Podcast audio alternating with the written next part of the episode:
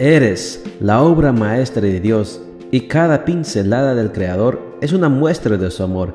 Presentamos la lectura devocional para damas, Pinceladas del Amor Divino, escrito por Erna Alvarado Poblete en la voz de Ruth Vargas desde Estados Unidos para todo el mundo de habla hispana. Muy buenos días querida amiga. El Señor te bendiga y te guarde. Hoy es martes 21 de septiembre. El título de la matutina para hoy es Hablando se entiende la gente, la comunicación entre esposos. Nuestro versículo de memoria lo encontramos en Cantares 8:13 y nos dice, Déjame oír tu voz, oh reina de los jardines. La vida moderna que va tan aprisa y se ha vuelto tan complicada nos ha arrebatado algunas cosas muy buenas sin que nos hayamos dado cuenta siquiera. Por la diferencia entre los horarios de trabajo y estudio de los miembros de la familia, sucede que los hijos llegan al hogar cuando los padres se van o que los esposos mismos no coinciden en sus jornadas. Él trabaja de noche, ella trabaja de día. Estas circunstancias no permiten que el encuentro familiar tenga lugar y hacen al matrimonio pagar una factura muy elevada. La comunicación es vital. Algunas investigaciones sobre el tema aseguran que las parejas de esposos que mantienen una comunicación rica y abierta tienen mayor capacidad de enfrentar las crisis con entereza y de salir de ellas fortalecidos como familia e individualmente.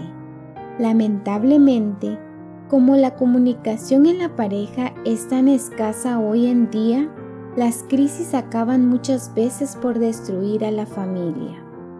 En un estudio llevado a cabo con 5.000 personas casadas, se les preguntó cuánto tiempo al día dedicaban exclusivamente a conversar el uno con el otro. El resultado mostró que después de dos años de matrimonio, la media de las parejas conversaban dos o tres minutos durante el desayuno, 20 minutos durante la cena y unos pocos minutos en la cama. A los seis años apenas hablaban unos 10 minutos diarios y a los ocho mantenían un matrimonio casi sin palabras. Muchas crisis matrimoniales tienen que ver con un deterioro en la comunicación. Cuando ésta se rompe, lo hace con sutileza, poco a poco, tan lentamente que los cónyuges no se dan cuenta, hasta que se presenta una ruptura definitiva. Finalmente, ya no tienen de qué hablar el uno con el otro ni siquiera de Cristo o del Evangelio.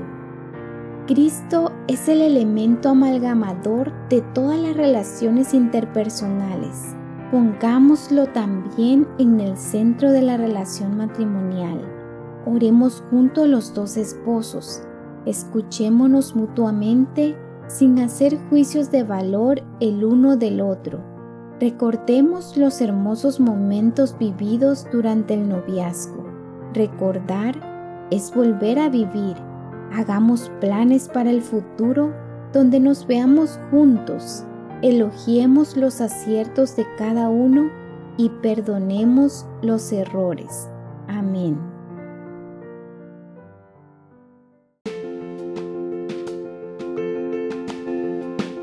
Les esperamos el día de mañana para seguir nutriéndonos espiritualmente. Bendecido día.